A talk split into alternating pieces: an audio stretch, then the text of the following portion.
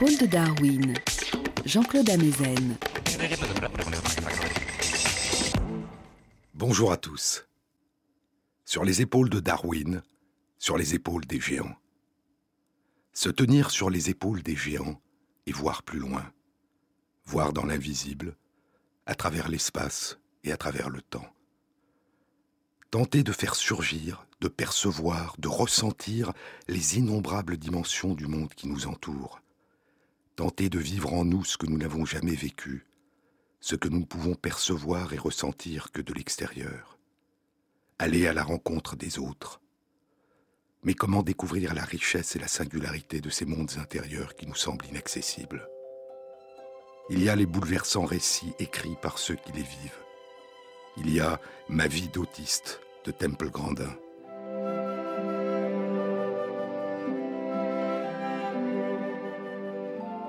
Un livre extraordinaire, sans précédent et impensable, écrit Oliver Sacks. Sans précédent, car il n'y avait jamais eu auparavant un récit de l'intérieur de l'autisme.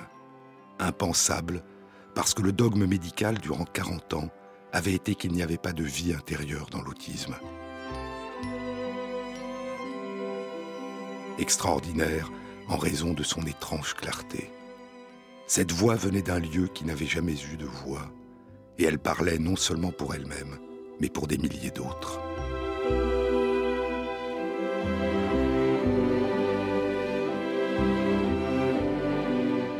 Il y a Je suis né un jour bleu de Daniel Tammet. Je suis né un mercredi. Je sais que c'était un mercredi parce que la date est bleue dans mon esprit.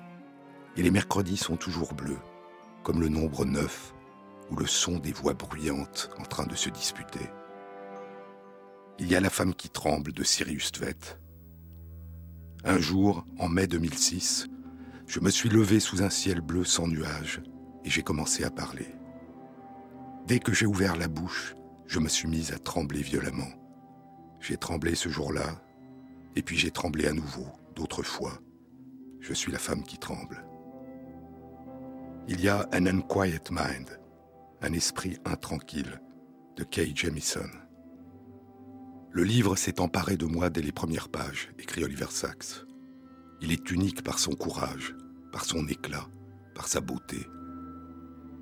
J'ai ressenti plus de choses, dit Kay Jamison.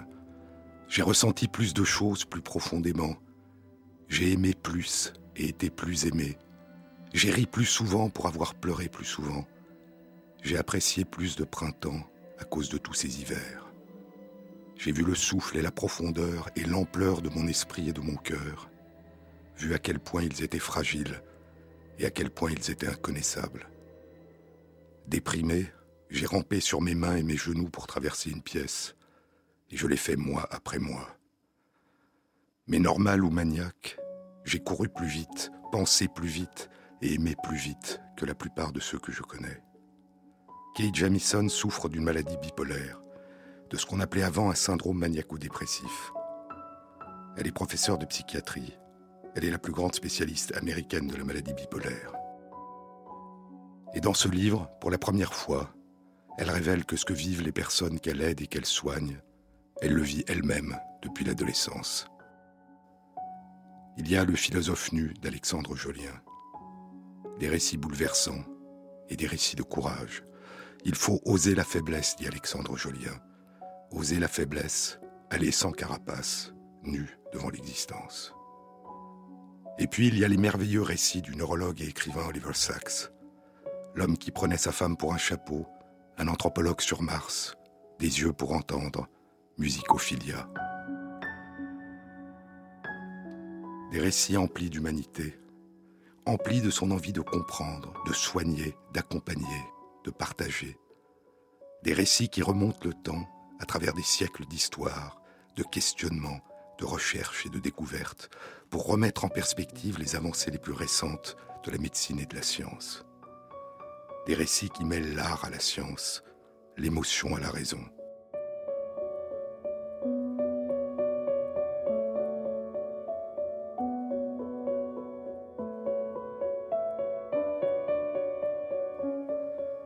J'ai grandi dans une maison emplie de médecins et de discussions médicales, écrit Oliver Sacks. Mon père et mes grands frères étaient médecins généralistes et ma mère était chirurgienne. Beaucoup de conversations à table durant le dîner concernaient inévitablement la médecine, mais la discussion ne portait jamais seulement sur des cas.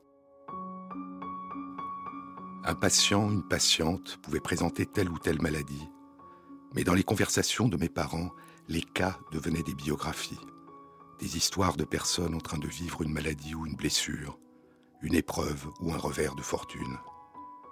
Peut-être était-ce inévitable que je devienne moi-même à la fois un médecin et un conteur.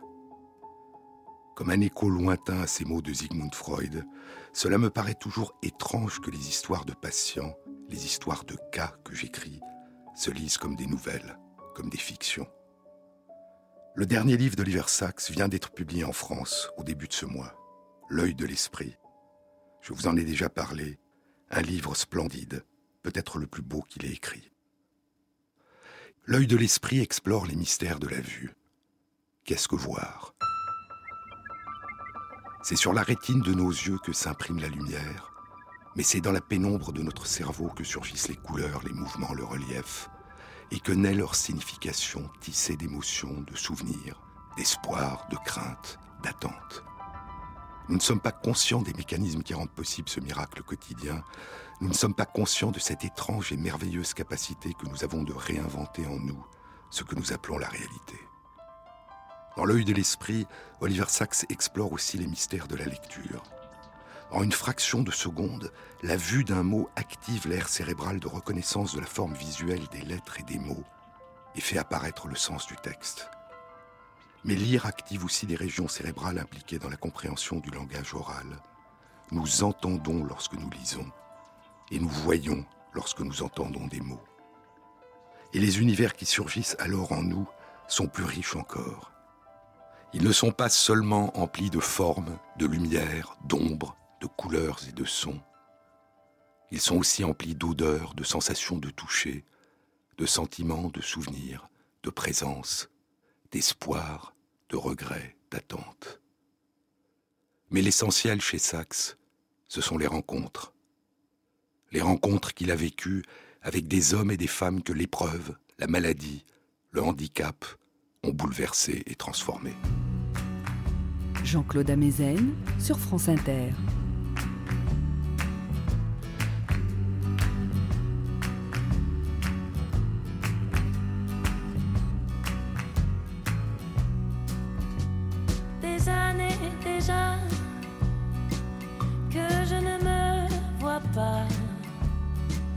Je ne sens plus rien.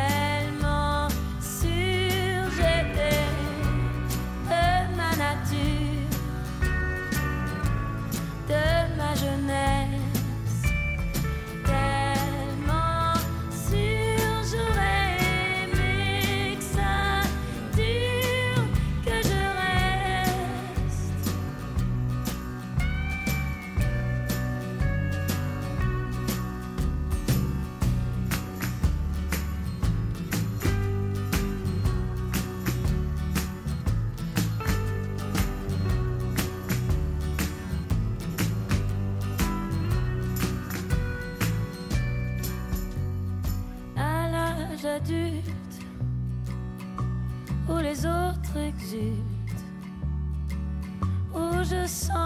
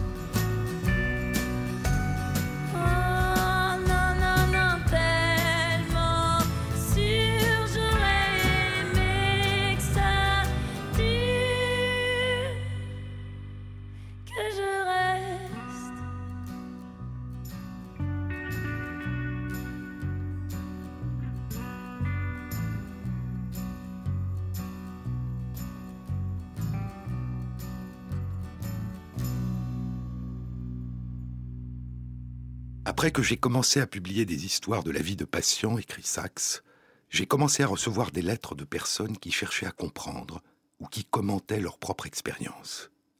Et cette correspondance est devenue pour moi, d'une certaine manière, une extension de ma pratique. Certaines des personnes dont je parle dans ce livre sont des patients, d'autres sont des personnes qui m'ont écrit après avoir lu une des histoires que je rapportais.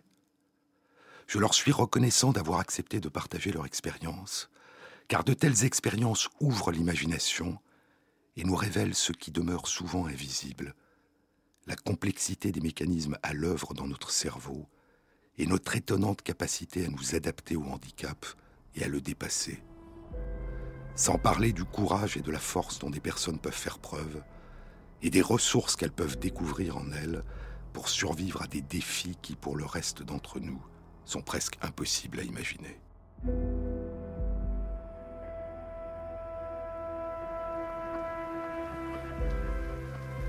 Dans l'œil de l'esprit, il y a John Hall et Martin Milligan, dont je vous ai parlé la semaine dernière. John Hall, qui, devenu aveugle, commence à entendre les contours et les couleurs des paysages en écoutant tomber la pluie. Martin Milligan, qui évoque ce sens supplémentaire qui lui permet de voir des objets alors qu'il est aveugle, grâce au déplacement d'air qu'il provoque sur son visage. Il parle de vision par le visage. Il y a le grand résistant, déporté à Bournwald, Jacques Lucéran, qui perd la vue à l'âge de 7 ans et se met à voir les sons. L'orchestre était comme un peintre, écrit Lucéran dans son livre, et la lumière fut. L'orchestre était comme un peintre, il me submergeait avec les couleurs de l'arc-en-ciel. Quand le violon jouait, j'étais empli d'or et de feu. Quand c'était le tour du hautbois, un vert clair me traversait, si frais qu'il me semblait percevoir le souffle de la nuit.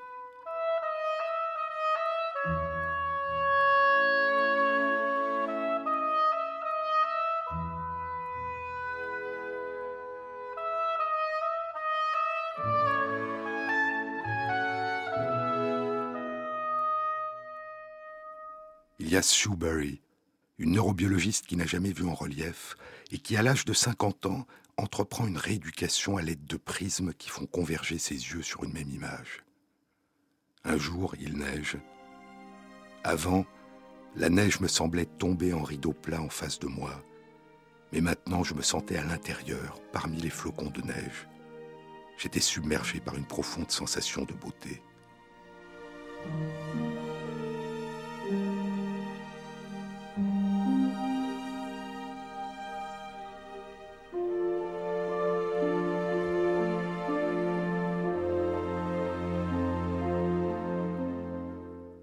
Liliane Kalir, une pianiste de renommée internationale.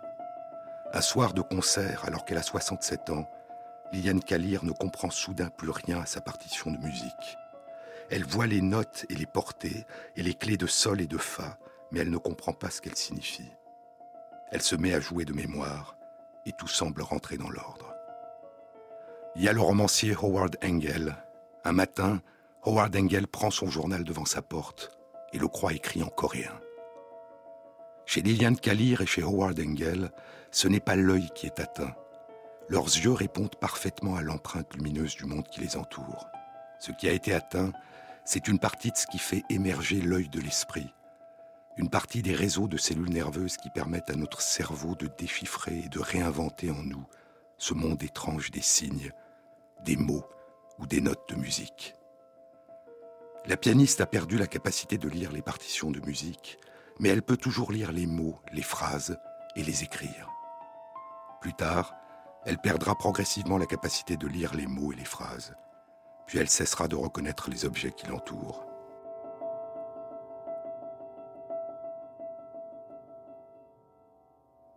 Le romancier a perdu la capacité de lire le langage écrit.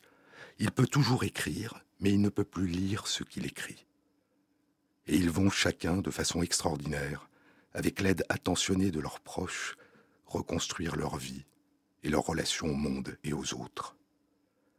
Le romancier puisera dans sa mémoire des ressources qu'il n'imaginait pas avoir, et il recommencera à écrire. Il publiera une autobiographie, puis à nouveau des romans. La pianiste plongera dans un univers de plus en plus indéchiffrable, un univers où seule la musique peut encore lui procurer de la joie. Lors de l'une des visites que lui rend Oliver Sacks, il la trouve affolée, ne sachant plus où elle est. Elle finit par retrouver son piano, se met à jouer merveilleusement, de mémoire, s'apaise, sourit. Alors elle dit à Sachs, tout est pardonné. Il y a tout au long du livre la puissance du langage, de la communication, du partage sous toutes ses formes, ce qui nous permet de nous rencontrer, la personne humaine apparaît quand elle entre en relation avec une autre personne, dit le philosophe Martin Boubert. Et en l'absence de relation, la personne risque de sombrer. Parce que le monde subjectif, dit Cyrus Tvet, est un monde intersubjectif, le monde de moi et de toi.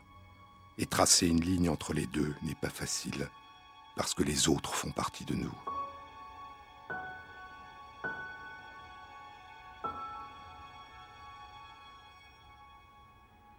Ce qui donne à l'œil de l'esprit son éclat exceptionnel et sa profonde beauté, c'est d'être non seulement, comme tous les livres de Saxe, un voyage initiatique à la découverte de l'autre, dans ce qu'il a de plus vulnérable et de plus secret, mais d'être aussi comme les extraordinaires témoignages de Temple Grandin, de Daniel Tammet, de Sirius Tvet, de Kate Jamison et d'Alexandre Jolien.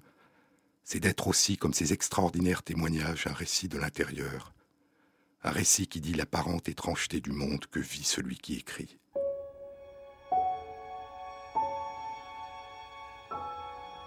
Dans son dernier livre, Oliver Sacks nous révèle que depuis son enfance, il ne reconnaît pas les visages, ni les lieux. Il ne reconnaît pas son propre visage dans le miroir. Les visages et les lieux sont pour lui, depuis toujours, des labyrinthes sans fin dans lesquels il se perd.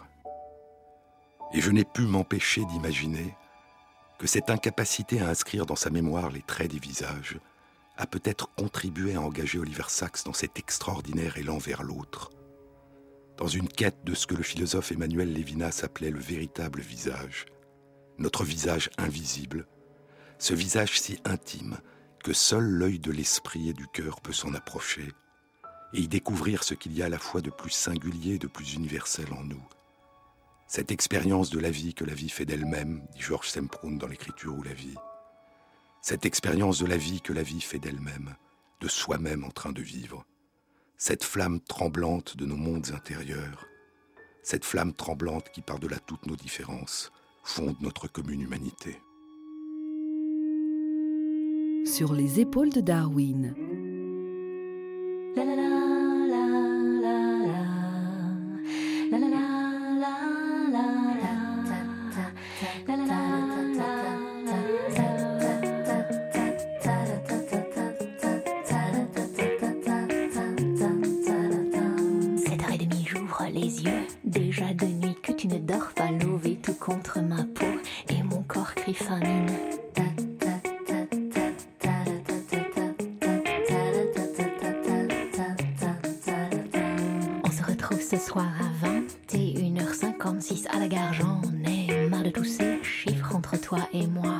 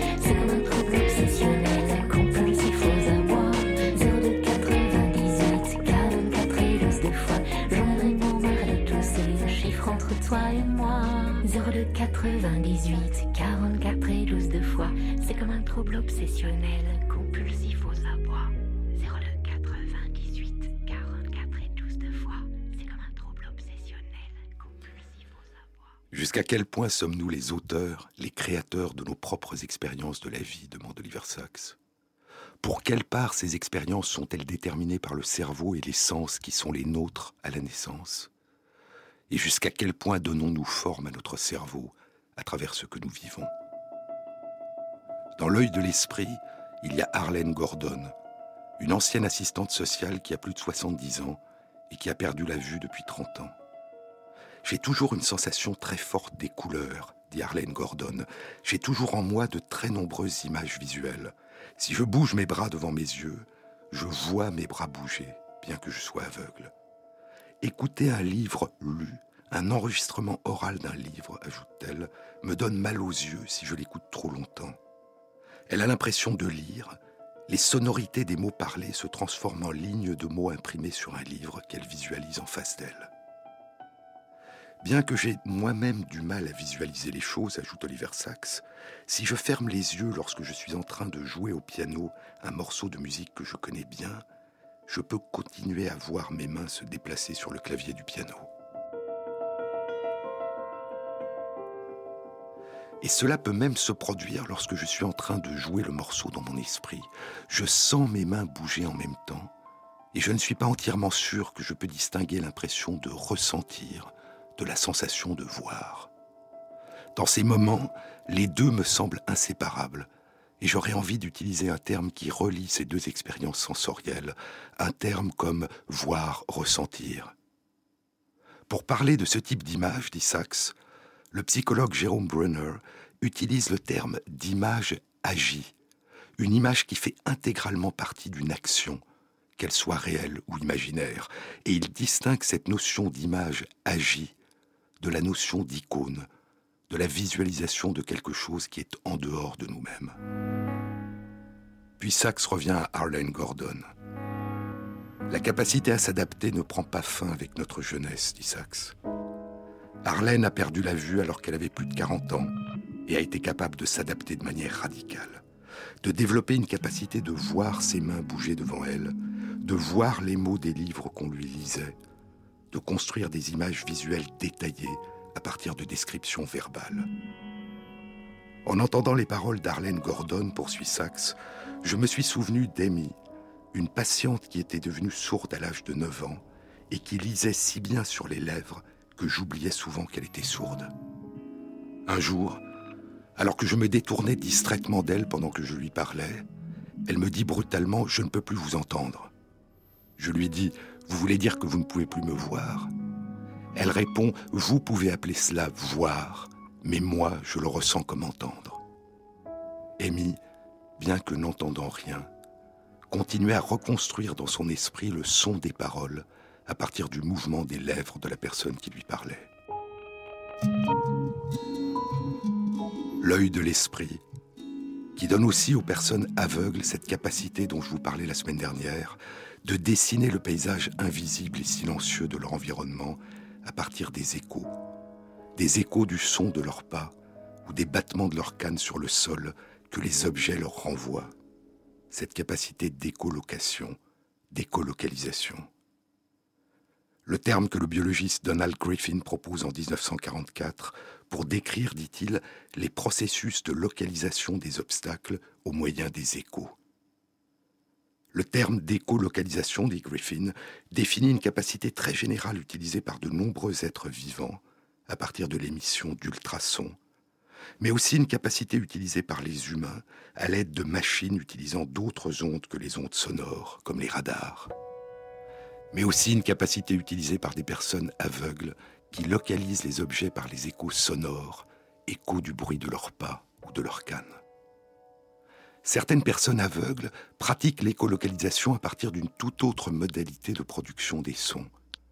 Oliver Sacks mentionne brièvement cette capacité à émettre des sons en réalisant de petits claquements de langue et à localiser les objets dans l'environnement par les échos de ces sons brefs et répétés qu'il renvoie. Les claquements, les clics, produits à l'aide de la langue par les personnes aveugles qui utilisent ce moyen d'écolocalisation dans leur vie quotidienne, sont des bruits souvent extrêmement brefs, d'une durée d'environ un centième de seconde. Les clics les plus efficaces semblent être ceux qui sont produits en plaquant la langue sur le palais, juste derrière les dents, et en retirant brusquement la langue vers le bas et vers l'arrière. L'œil de l'esprit a été publié en langue anglaise il y a un an et demi, à l'automne 2010. Un peu plus de six mois plus tard, en mai 2011, une équipe de chercheurs canadiens publiait dans la revue PLOS ONE les résultats de la première exploration par imagerie cérébrale des mécanismes impliqués dans cette capacité d'écolocalisation. Deux personnes aveugles ont participé à cette étude. L'une a 43 ans et a perdu la vue à l'âge d'un an. L'autre a 27 ans et a perdu la vue à l'âge de 14 ans. Ces deux personnes non-voyantes font apparaître le monde invisible et silencieux qui les entoure par les échos de leurs brefs claquements de langue qu'ils leur envoient. L'étude explore la capacité de chacune de ces deux personnes de localiser dans une grande chambre la position d'un fin poteau de 6 cm de largeur et d'un mètre 80 de hauteur.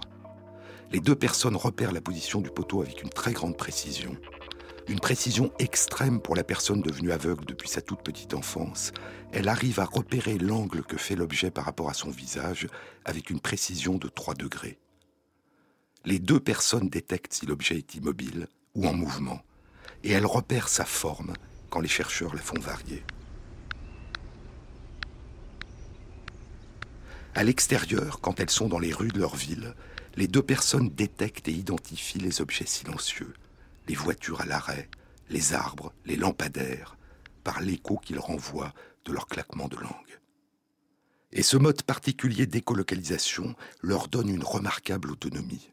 Il leur permet de se déplacer dans leur ville, de faire des randonnées à pied en campagne ou en montagne, de faire des randonnées en vélo-cross dans la montagne et de jouer au basket. Une des manières de résoudre les problèmes de la vie, et de vivre d'une manière qui fait disparaître le problème.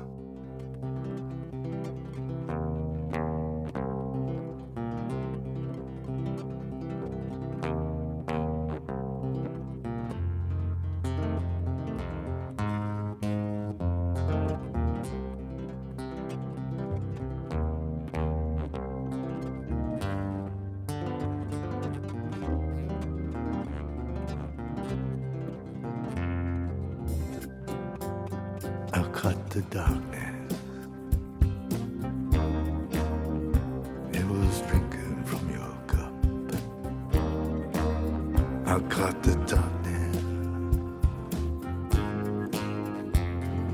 Drinking from your cup. I said, Is this contagious? She said, Just drink it up. I've got no future.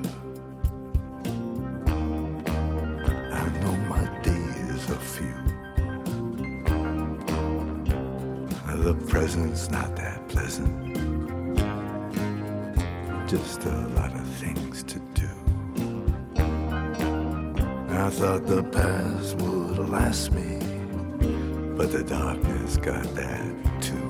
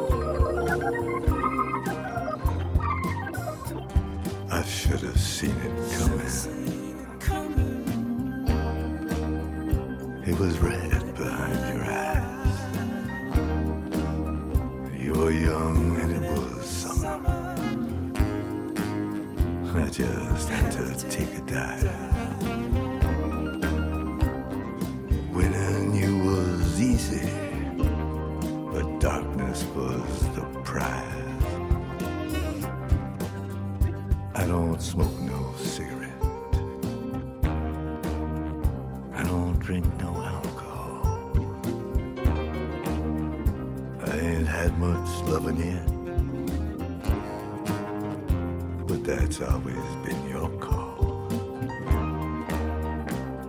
Hey, I don't miss it, baby. I got no taste for anything at all. I used to love the rainbow.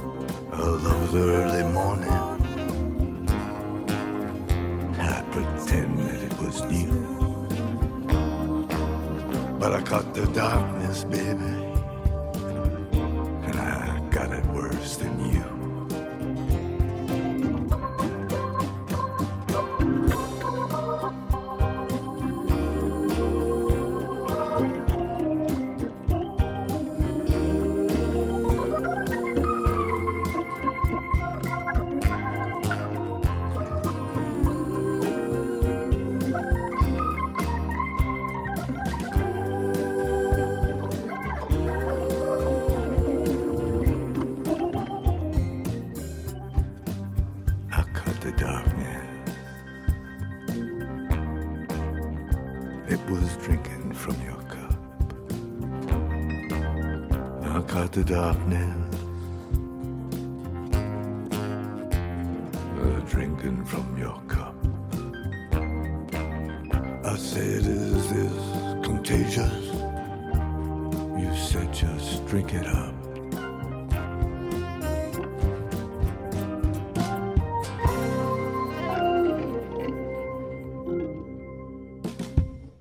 Sur les épaules de Darwin, Jean-Claude Amezen, sur France Inter. Le véritable but des chercheurs était d'explorer par imagerie cérébrale les régions du cerveau impliquées dans les performances remarquables d'écolocalisation de ces deux personnes non-voyantes. Mais cette étude était-elle possible? Parce que le bruit de l'appareil d'imagerie lorsqu'on est à l'intérieur est tel qu'il impose pour entendre porter des écouteurs. Pour que cette étude soit réalisable, il faudrait que les personnes soient capables de localiser à nouveau les objets à partir des enregistrements des échos qui leur avaient permis de les localiser en temps réel. Les chercheurs font écouter aux deux personnes non-voyantes des enregistrements de leurs claquements de langue et des échos qu'ils ont produits, et les personnes aveugles localisent et identifient aussi bien les objets à partir de ces enregistrements que lorsqu'elles avaient elles-mêmes émis les claquements de langue. Cela permet aux chercheurs non seulement de réaliser l'étude d'imagerie cérébrale, mais aussi de travailler sur ces enregistrements en supprimant sélectivement dans certains enregistrements les échos, mais pas les claquements de langue, et dans d'autres enregistrements en supprimant les claquements de langue, mais en conservant leurs échos. Et les deux personnes non-voyantes sont capables de repérer et d'identifier les objets, les voitures arrêtées, les arbres, les lampadaires, à partir des seuls échos, même quand les claquements de langue qui ont provoqué ces échos ont été supprimés de l'enregistrement. L'étude peut commencer.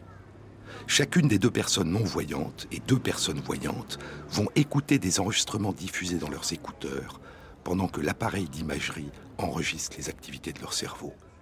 Les chercheurs diffusent plusieurs types différents d'enregistrements dans les écouteurs. Du silence, des bruits de l'environnement, des bruits de l'environnement avec les claquements de langue et avec les échos renvoyés par les objets, des bruits avec les claquements de langue mais sans les échos, et les bruits des échos sans les claquements de langue qui sont à l'origine de ces échos. Tous les enregistrements, sauf celui du silence, entraînent chez les deux personnes non-voyantes comme chez les deux personnes voyantes une même activation des régions de la surface du cerveau impliquées dans l'audition, le cortex auditif. Il n'y a pas de différence mesurable dans l'activation du cortex auditif de ces quatre personnes, que les échos de claquements de langue soient présents ou absents. Mais chez les deux personnes non-voyantes, et seulement chez elles, la présence dans les enregistrements des échos des claquements de langue, qui leur permettent de détecter, de localiser et d'identifier les objets dans leur environnement, la présence des seuls échos entraîne une activation des régions de la surface du cerveau impliquées dans la vision, une activation de leur cortex visuel. Chez les deux personnes voyantes qui entendent et distinguent vaguement les échos comme des sons particuliers, mais ne peuvent les utiliser pour détecter, localiser ou identifier des objets, Chez ces personnes voyantes, aucun de ces enregistrements n'entraîne une activation du cortex visuel. Et ainsi, ce que révèle cette étude, c'est que chez des personnes qui ont perdu la vue depuis longtemps, ce sont les régions du cerveau impliquées dans la vue qui leur permettent de repérer, de détecter, de localiser et d'identifier par leur forme et leur consistance les objets silencieux présents dans leur environnement. Même si les échos sonores du paysage qui les entoure ne se traduisent pas obligatoirement dans leur conscience sous la forme d'une image mentale visuelle, d'une certaine façon, ces personnes voient les objets. Dans leur cerveau, les régions qui, avant qu'elles ne perdent la vue, étaient impliquées dans le déchiffrement et la recomposition des images à partir des influx nerveux provenant de la rétine, ces régions de leur cortex visuel participent désormais au déchiffrement et à la recomposition du son des échos de leur claquement de langue, à partir des influx nerveux provenant de leurs oreilles. Elles entendent les sons, les bruits de l'environnement, mais elles entendent des voix, les échos que leur renvoient les objets et les êtres à partir des sons qu'elles émettent. Les sons de leur claquement de langue sont perçus par leur cortex auditif, mais les échos de ces claquements sont perçus à la fois par leur cortex auditif et leur cortex visuel. L'œil de l'esprit leur permet de faire apparaître dans l'obscurité et le silence les contours, les formes et les mouvements de leur environnement. L'œil de l'esprit. Dans son dernier livre, Oliver Sacks évoque une étude publiée en 2008 par une équipe américaine dans la revue PLOS ONE. Cette étude indique qu'il suffit que des personnes adultes voyantes ne puissent pas utiliser leur sens de la vue pendant cinq jours pour qu'elles commencent à utiliser leur région cérébrale impliquée dans la vue, leur cortex visuel, dans le déchiffrement et la recomposition de leurs sensations de toucher. L'étude a consisté à demander à une vingtaine de personnes voyantes de porter en permanence un bandeau sur les yeux qui les empêche de voir. Et pendant ces cinq jours, les personnes ont pratiqué un apprentissage intensif de la lecture en braille. Et l'étude montre que ces personnes acquéraient des capacités de lecture en braille nettement meilleures que la vingtaine de personnes qui apprenaient le braille sans avoir un bandeau sur les yeux. Et ainsi, avoir perdu pendant cinq jours seulement la capacité de voir a pour effet d'améliorer la capacité d'apprendre à lire avec les doigts. L'imagerie cérébrale, réalisée de manière répétée pendant ces cinq jours, a montré que chez les personnes qui ne pouvaient voir, la lecture en braille s'accompagnait d'une activation de plus en plus importante de leur cortex visuel pendant qu'elles lisaient avec leurs doigts. Alors que chez les plus de 20 autres personnes qui réalisaient le même apprentissage sans avoir les yeux bandés, la lecture en braille n'entraînait pas d'activation du cortex visuel. D'une certaine façon, les personnes provisoirement privées de vue apprenaient à voir, à lire ces mots et ces phrases qu'elles touchaient, écrites dans un alphabet en relief qu'elles ne connaissaient pas jusque-là.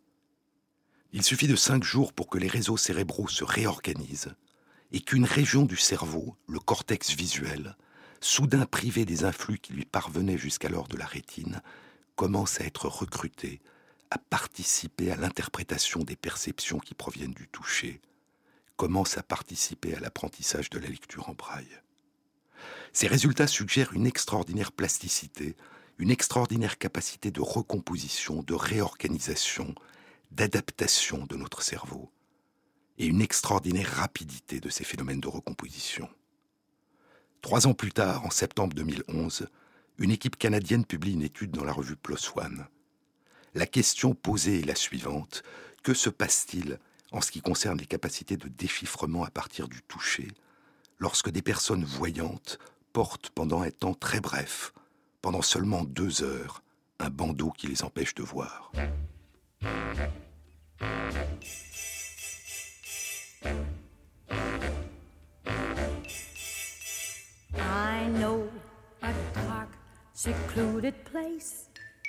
A place where no one knows your face. A glass of wine, a fast embrace. It's called Hernando's Hideaway. Ole, all you see are silhouettes, and all you hear are castanets, and no one cares how late it gets. Not Hernando's Hideaway, ole.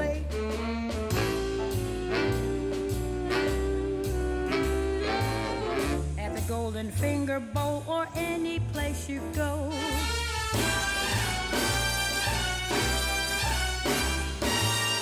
You will meet your Uncle Max and everyone you know.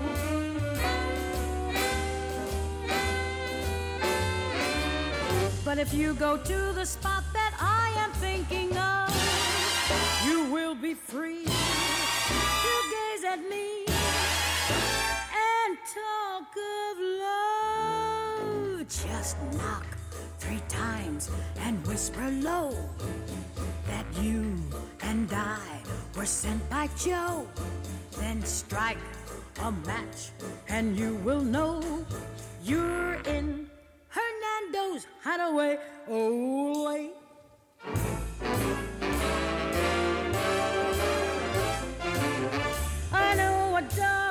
secluded place.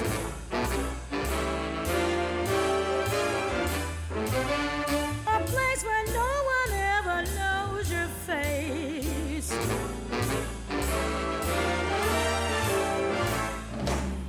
Wine is fine with a fast embrace.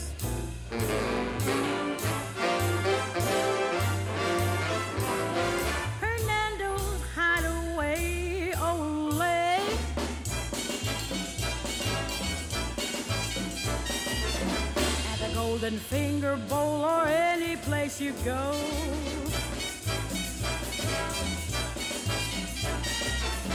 You will meet your Uncle Max and everyone you know.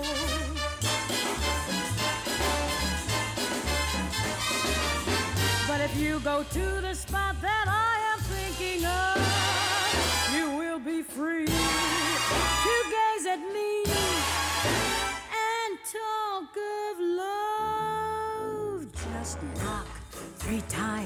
and whisper low that you and I were sent by Joe. And strike a match, and you will know you're in. L'étude montre que pendant les deux premières heures où ces personnes portent un bandeau sur leurs yeux, leur capacité d'interprétation de leur environnement par la sensation de toucher se dégrade. Ainsi, la privation soudaine d'une perception sensorielle, la privation soudaine de la vue, a comme premier effet à court terme de diminuer la capacité d'interpréter, de recomposer les perceptions provenant d'autres sens, ici le toucher. Comme si la première conséquence était une perte de l'équilibre global, des interactions, du dialogue entre les différentes régions cérébrales impliquées dans l'émergence et l'interprétation de ces sensations.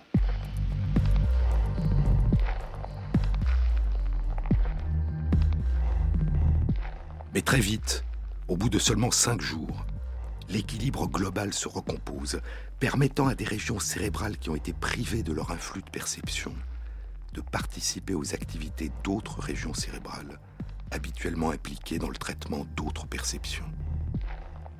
Les modifications de nos capacités de représentation du monde, l'œil de l'esprit, et les modifications des activités du cerveau qui les accompagnent sont rapides et rapidement réversibles. Mais chez des personnes aveugles depuis longtemps, dont le cortex visuel participe depuis longtemps à l'interprétation du sens du toucher, à la lecture en braille ou à l'interprétation des sons, à l'audition, que se passerait-il si la vue leur était rendue? Cette implication de leur cortex visuel dans le traitement d'autres sensations disparaîtrait-elle rapidement, comme chez les personnes voyantes qui ont porté un bandeau sur les yeux pendant cinq jours? Ou persisterait-elle comme une capacité additionnelle de l'œil de l'esprit, en plus de la vue qu'elles auraient regagnée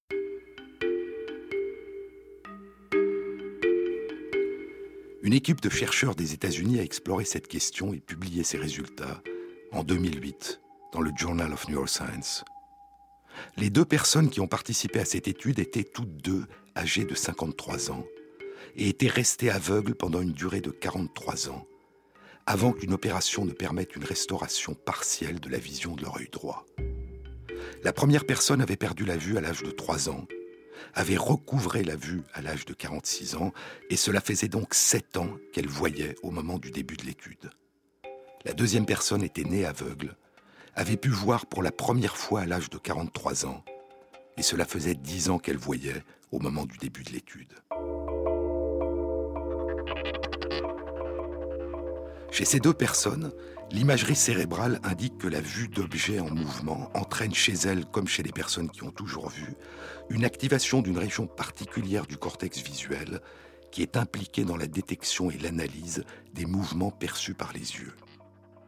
Mais chez ces deux personnes, contrairement aux personnes qui ont toujours vu, des sons produits par un objet en mouvement provoquent non seulement l'activation du cortex auditif, mais aussi l'activation de cette même région du cortex visuel. Longtemps après avoir partiellement recouvré la vue, ou en ce qui concerne la deuxième personne, avoir commencé pour la première fois à voir, les deux personnes continuent à utiliser une partie de leur cortex visuel pour localiser les sources des sons en mouvement.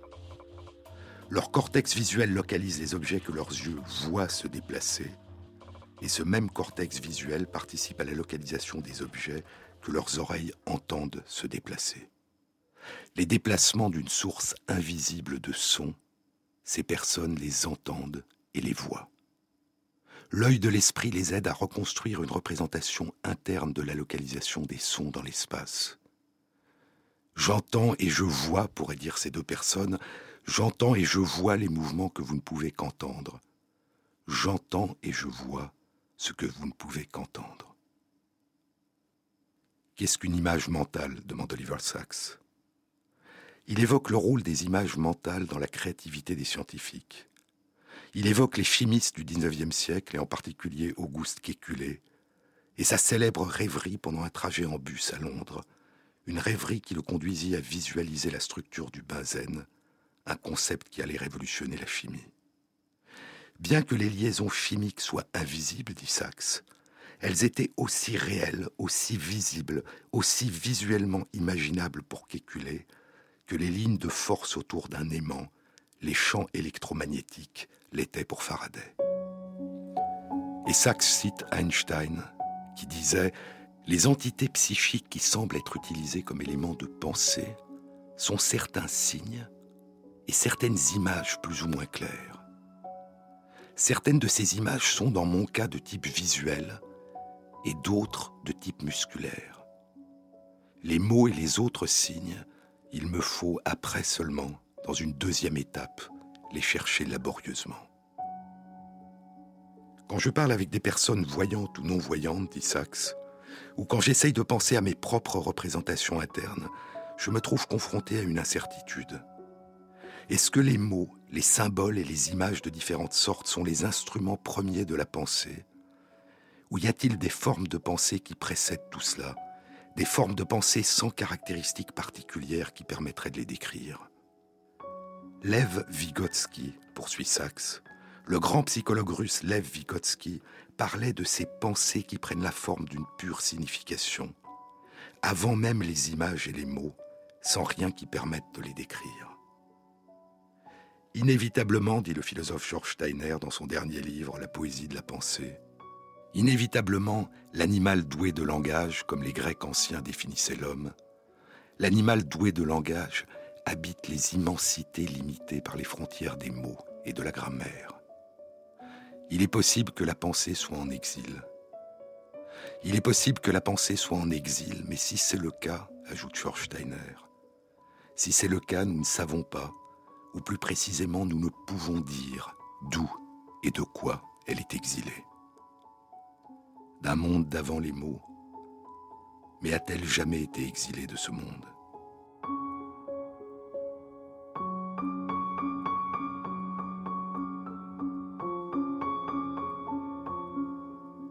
Il y a des choses qui surviennent, dit Antonia Suzanne Bayat à la fin de son splendide roman Possession. Il y a des choses qui surviennent et ne laissent pas de traces discernables, et dont on ne dit rien. Mais il serait très inexact de dire que les événements qui surviennent ultérieurement continuent indifféremment, suivent le même cours, comme si rien n'avait jamais eu lieu. Cette puissance étrange de ce qui vit en deçà du langage et au-delà du langage, ce qu'il y avait avant les mots et qui subsiste après. cette empreinte invisible et silencieuse que le monde et les autres inscrivent en nous, et qui nous permet en permanence de nous réinventer.